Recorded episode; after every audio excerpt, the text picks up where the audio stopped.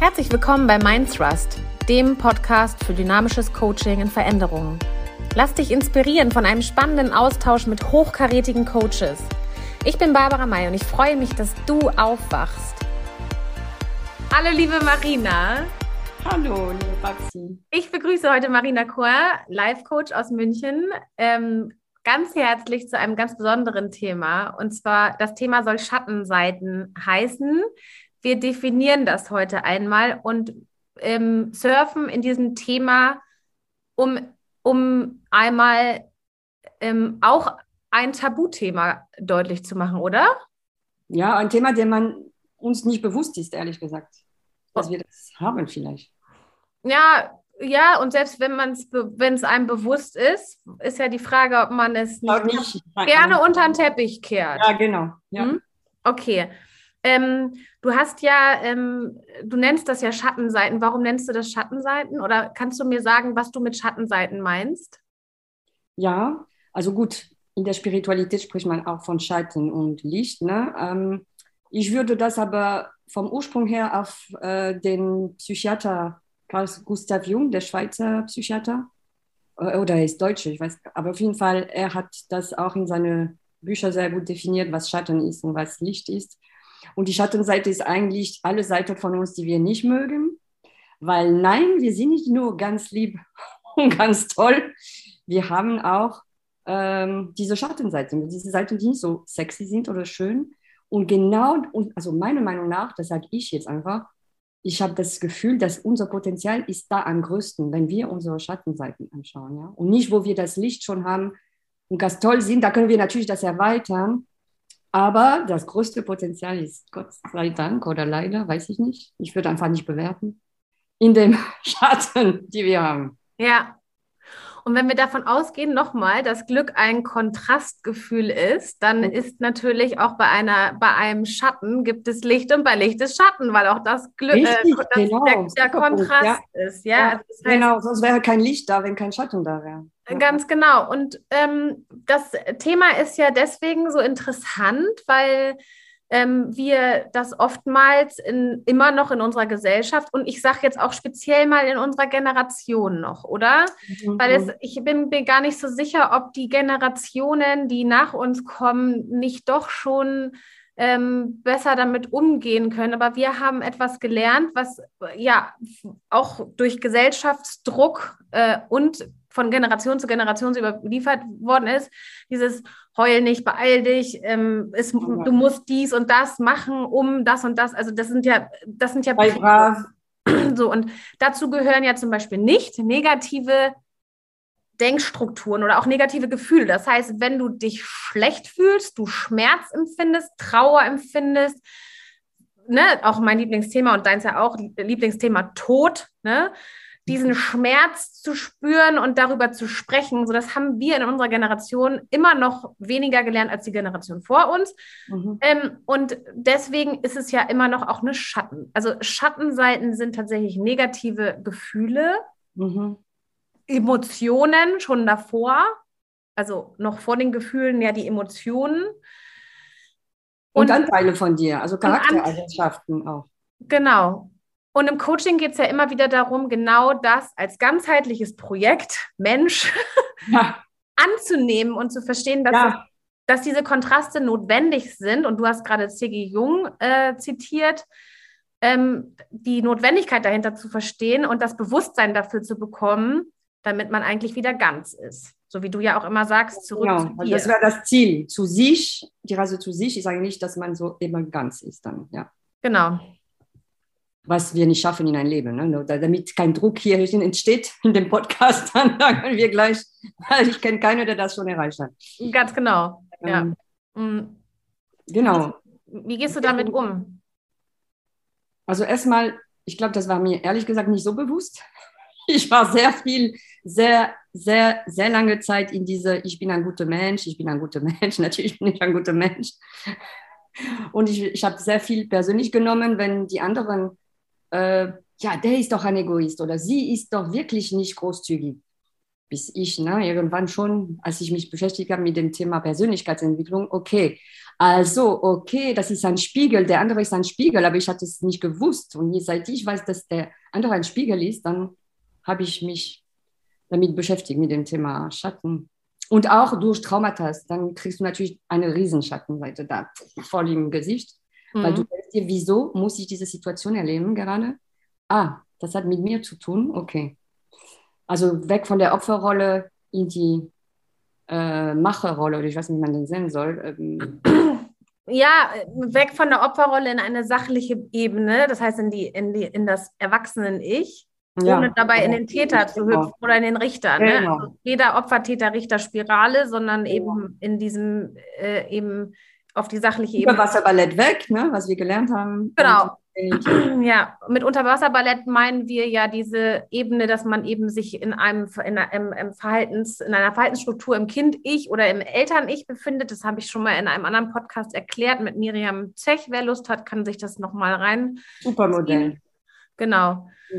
Und ähm, aber jetzt nochmal, das ist ja jetzt sozusagen, ähm, gestern habe ich ein Live auf Instagram zum Beispiel auch gehört mit einer, ähm, mit einer tollen auch Kollegin, die ähm, darüber erzählt, wie sie in ihrer Jugend ihren Vater verloren hat. Der hat, mhm. Ähm, der ist gestorben ganz früh und also ganz früh, sie war 21, aber in einer sehr sensiblen Phase, weil danach, du gehst nach der Schule, gehst in eine neue Entwicklungs, ähm, in, ein, äh, in eine neue Entwicklungsphase, gehst dann vielleicht ins Studium, lernst da komplett neue Leute kennen, du bist mitten in so einem großen Prozess und bist da eigentlich sehr sensibel, ja. Mhm. Und in der Zeit ist ihr Vater gestorben. Und da hat diese dortige, dieses dortige Umfeld sie komplett mit dieser Trauer abgelehnt. Ne? Weil eigentlich musst du ja in so einem Veränderungsprozess, wenn etwas Neues, eigentlich sollst du stark, tapfer, mutig, mhm, fröhlich ja. sein. Mhm. Ähm, und gerade wenn du neue Leute kennenlernen möchtest, sollst du lächeln, damit du auch Lachen kriegst. Ja, also dieses, dieser Gesellschaftsdruck schon, komm mhm. in die Tür, sei fröhlich, sag artig guten Tag. Und kommuniziere zum Beispiel, aber fröhlich bitte, ne? damit du das auch zurückbekommst, weil nur wer lacht, kriegt auch das Lachen zurück. Haha, aber was ist denn, wenn jemand gestorben ist und du da gar nicht? Also, wie, ge wie gehen wir damit um nach wie vor? Ja, wie gehen damit um? Das ist echt äh, die Herausforderung der Gesellschaft, weil wie viele Momente hatte ich, wo ich äh, traurig war oder im, im, im Schmerz und wusste nicht, wie ich nach draußen mit diesem Schmerz, weil ich wusste, die Leute werden eher Distanz haben, mhm. wenn ich meinen Schmerz zeige. Und das ist was sehr traurig ist ne, in unserer Gesellschaft, dass die negative Emotionen, äh, die Leute haben Angst davor, weil wir sind so gewöhnt, so unsere Masken und ja, Masken ne, in aller Hinsicht, ähm, zu tragen, dass wir sind nicht gewöhnt, plötzlich jemand, der weinen kommt oder schmerzt, oh, heute mein Vater. Also in Spanien würde man da vielleicht besser umgehen, weil wir sind sehr emotional. Aber trotzdem, trotzdem ähm, in Deutschland, das fällt mir natürlich noch mehr auf, dass die Leute mehr Distanz, wenn jemand weint oder, oh Gott, ich lasse ihn allein, weil das ist nicht mein Ding oder es ist dein Ding, aber mh, hm, komisch, dass er so weint. Ne? Mhm. Also wie gehe ich damit um?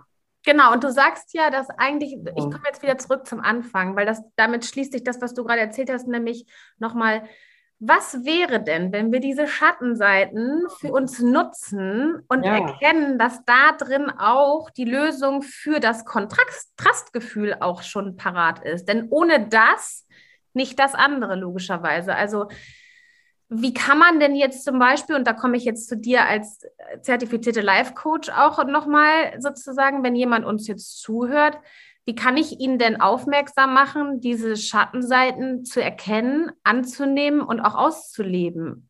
Mhm. Ja, also, na gut, wir haben gelernt zum Beispiel diese Zurückspiegeln. Ne? Ja. Also, wenn jemand eine harte Meinung hat über etwas, das ist oft, weil er einen Schatten da eben hat. Also wenn ich sage, ja, und guck, diese, dieser Chef, ne, der war so unmöglich, der war so ein, ein egozentrische, narzisstische Person.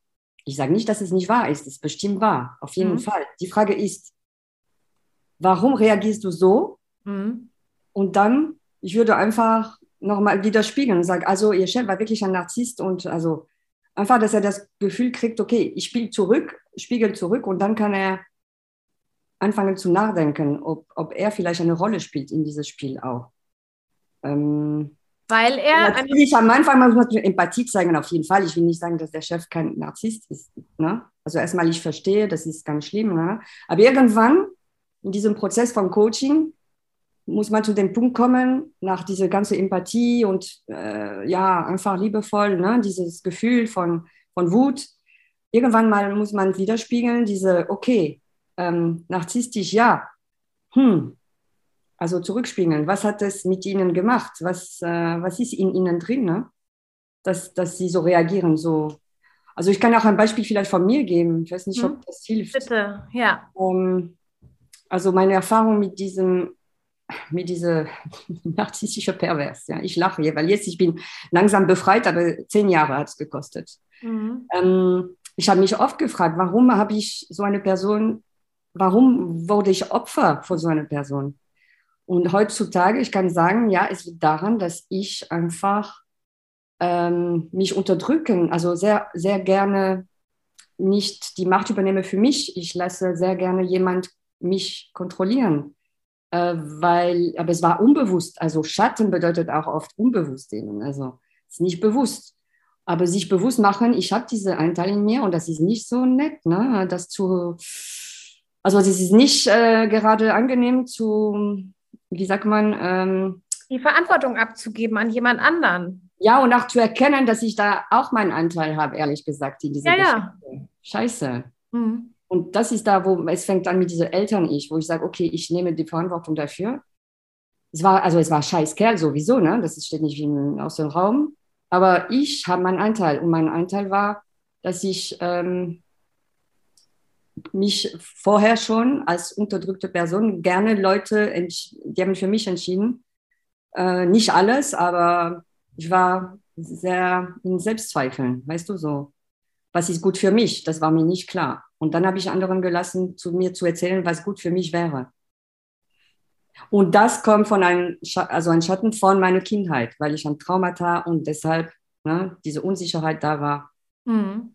Und genauso andersrum, er bei ihm, diese narzisstische Züge, diese, ich will die Macht haben über anderen, das ist genauso ein Schatten ähm, von ihm, ähm, aber andersrum. Also also ohne diese Erfahrung hättest du ja nicht diese, diesen Mehrwert daraus jetzt auch gehabt, dass du heute so bist, wie du bist. Ja, genau. So, ja. Das heißt, wir kommen wieder dazu, egal was dann passiert ist, ob du jetzt aus dieser Opferrolle heraus gewesen bist und vielleicht negativ, also ich sende jetzt mal die Schattenseiten in dem Moment sind ja, ähm, dass du deine, dass du dein eigenes Leben jemand anderen in die Verantwortung gegeben hast. Ne? Mhm. Also du hast die, du hast, du hast dein Leben verloren wenn mhm. ich, wenn ja, so ja, das klingt schon. Ja, ist das, das jetzt eine Schattenseite oder ist das ein, ist das ein, ist das eine Schattenseite oder redest du von was anderem?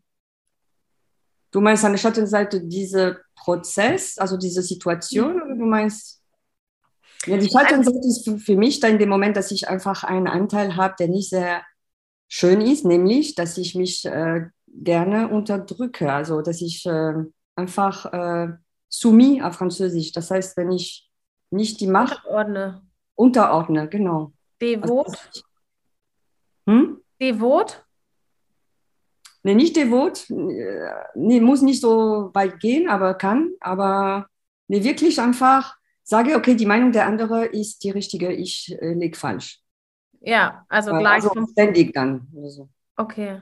Weißt du, und, ich, äh, und wie kam es dazu, dass du jetzt heute dann das Gegenteil eigentlich bist. Das heißt, warum bist ja. du, wie kam es dazu, dass Wieder du laut, Weg. ja, aber wie, wie ist es dazu gekommen, dass du laut wurdest und über diese Schatten, diesen, diesen Schatten, sagst du, du nennst das Schatten, mhm. so sprechen Ja, die unbewusste Einteile von dir, die, die erwecken werden wollen ja. äh, und durch diese schlimmen Ereignisse geweckt werden und die kannst du dann transformieren nämlich alchemisieren. Ich mag gerne dieses Alchemie-Wort, weil es ist wirklich eine Alchemie in meinem Körper, mhm. emotional, gedanklich, alles Mögliche.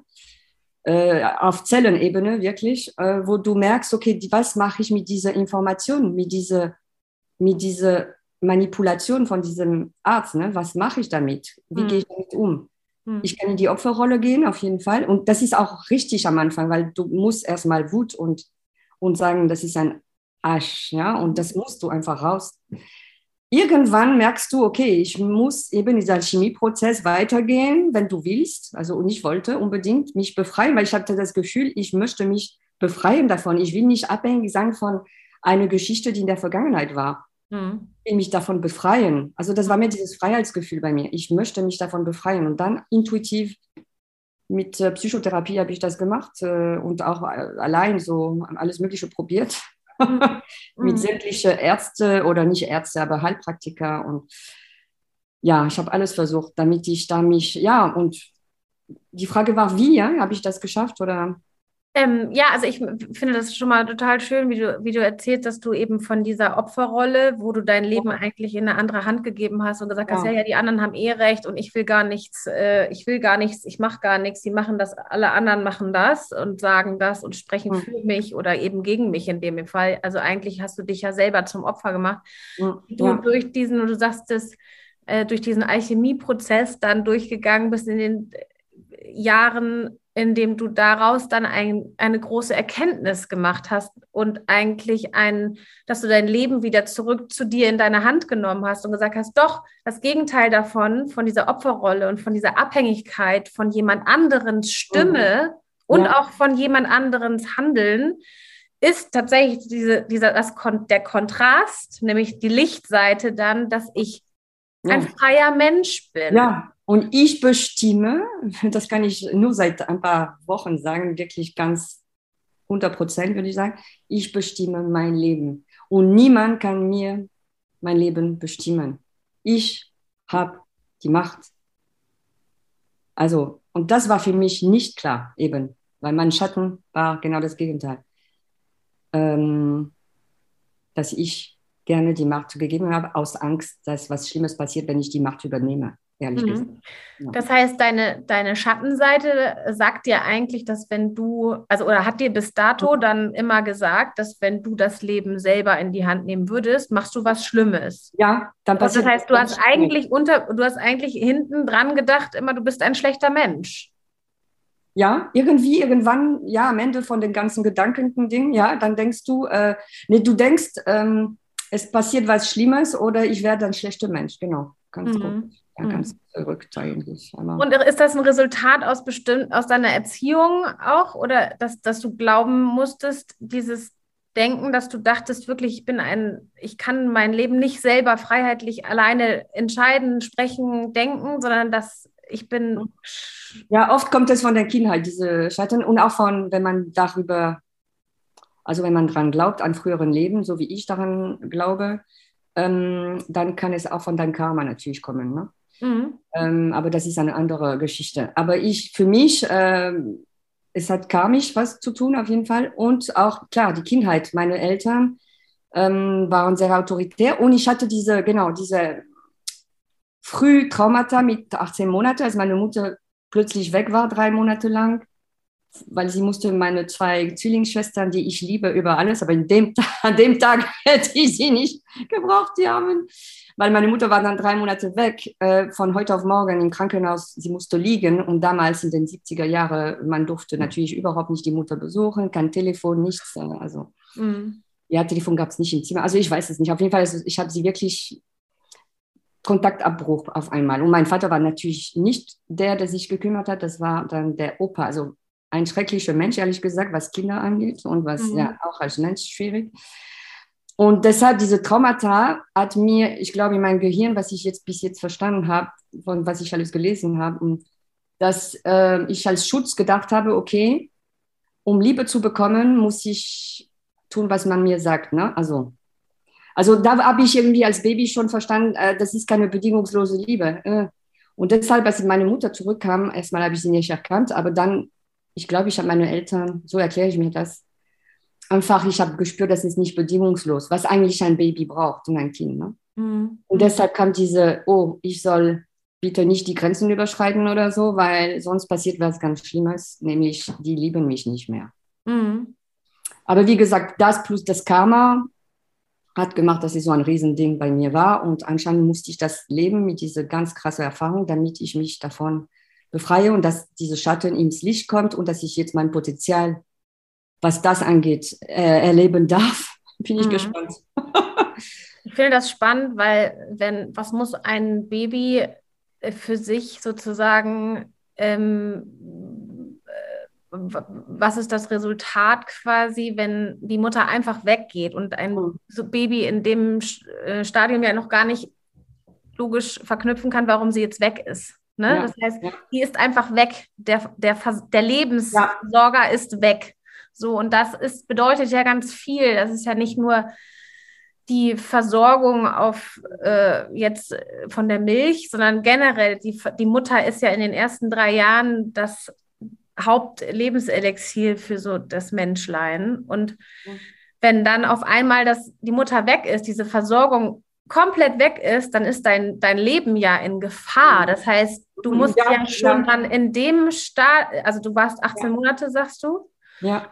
Das heißt, du warst da schon, da muss dein Urvertrauen ja einfach so ja. weg gewesen sein. Und du musst für dich vielleicht sogar verschlussfolgert haben, wenn sie weg ist, habe ich, weil Kinder ja alles auf sich beziehen, ich weiß nicht, wie das bei Babys ist, ich bin jetzt kein Wissenschaftler oder Mediziner, aber ich kann mir vorstellen, dass ein, auch ein Baby, auch ein Säugling schlussfolgert, wenn Mami weggeht, wenn mein, meine Versorgung, meine Liebe und alles, mein Lebenselixier weggeht, dann habe ich was falsch gemacht, also mhm. bin ich schlecht. Mhm. So, und deswegen kann ich mir ja vorstellen, dass man bin dann. Ich liebenswürdig, ja. Das finde ich liebenswert, das dazu, ja. also eigentlich alles, ne? Das bedeutet ja, ja. so viel. Ja, und ich habe mich auch gefragt, ob ein Baby wirklich den Tod spüren kann, weißt du so, weil man weiß das muss ja so sein. Ja. Man, man, weiß mittlerweile, dass man als Säugling und als kleines Kind, du kannst wirklich, also ich weiß nicht, wie, wie ob mit 18 Monaten, ich glaube schon, dass du sterben kannst, wenn du keine Liebe kriegst. Ja. Besonders die ersten Monate. Ja, ja, das ist ja, das ist auch. Auch wenn du gefüttert wirst, durch maschinell so. Also keine Kontakt, keine Berührung nichts, dann ja. stirbst du einfach, ja. Also in meinem Fall, ich hatte bestimmt Berührung, auch wenn sie wahrscheinlich nicht sehr angenehm war, keine Ahnung. Aber das, ja, ich glaube schon, dass ich was gespürt habe emotional, weil das konnte ich ein bisschen wieder erleben in so Therapien. Mhm. Mm, und ich hatte schon das Gefühl von sehr, äh, es, äh, es ist gefährlich, du musst äh, überleben, äh, wie auch immer als Baby. Äh, mach was, damit du überlebst. Und keine Ahnung, wie ich das gemacht habe, aber ja, dieses Gefühl, es passiert was ganz gefährlich.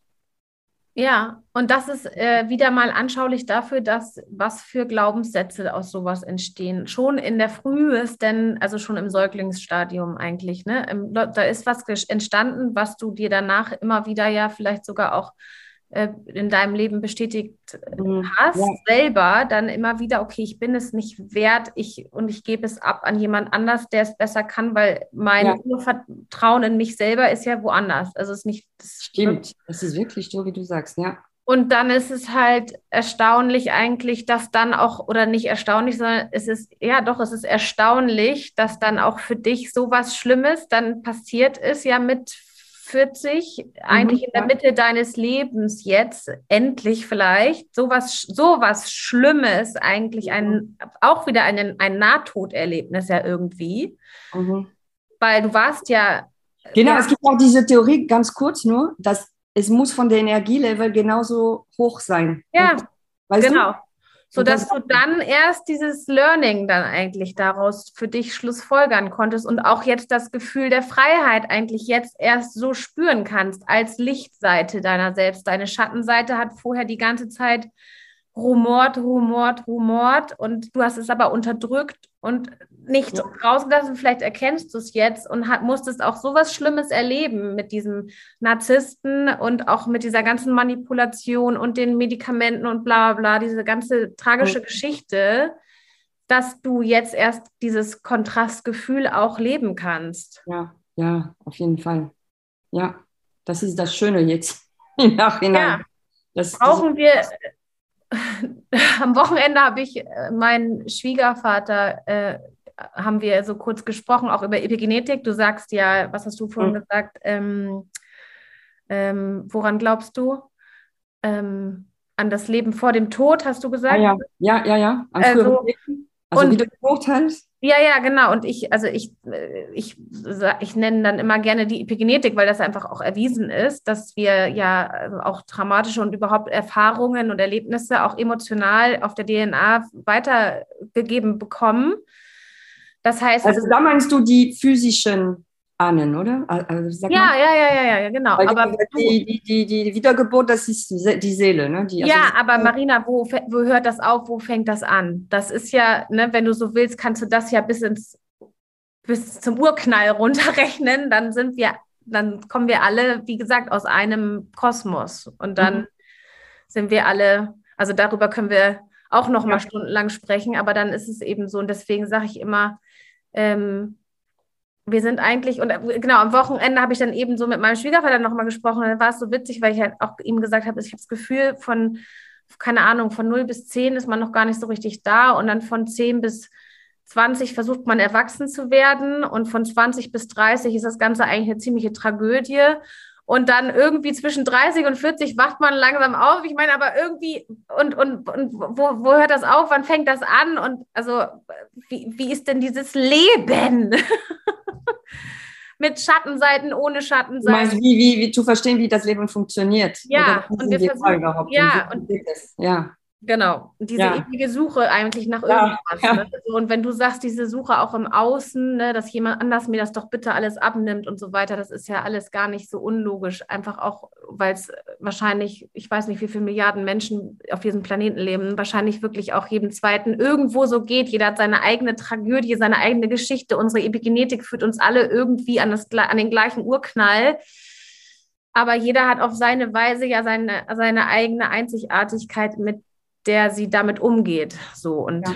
ich finde deine Geschichte immer besonders ähm, berührend, hm. weil sie so eine Härte auch hat ja da drin. Das ist ja wirklich äh, auch äh, alles sehr tragisch gewesen.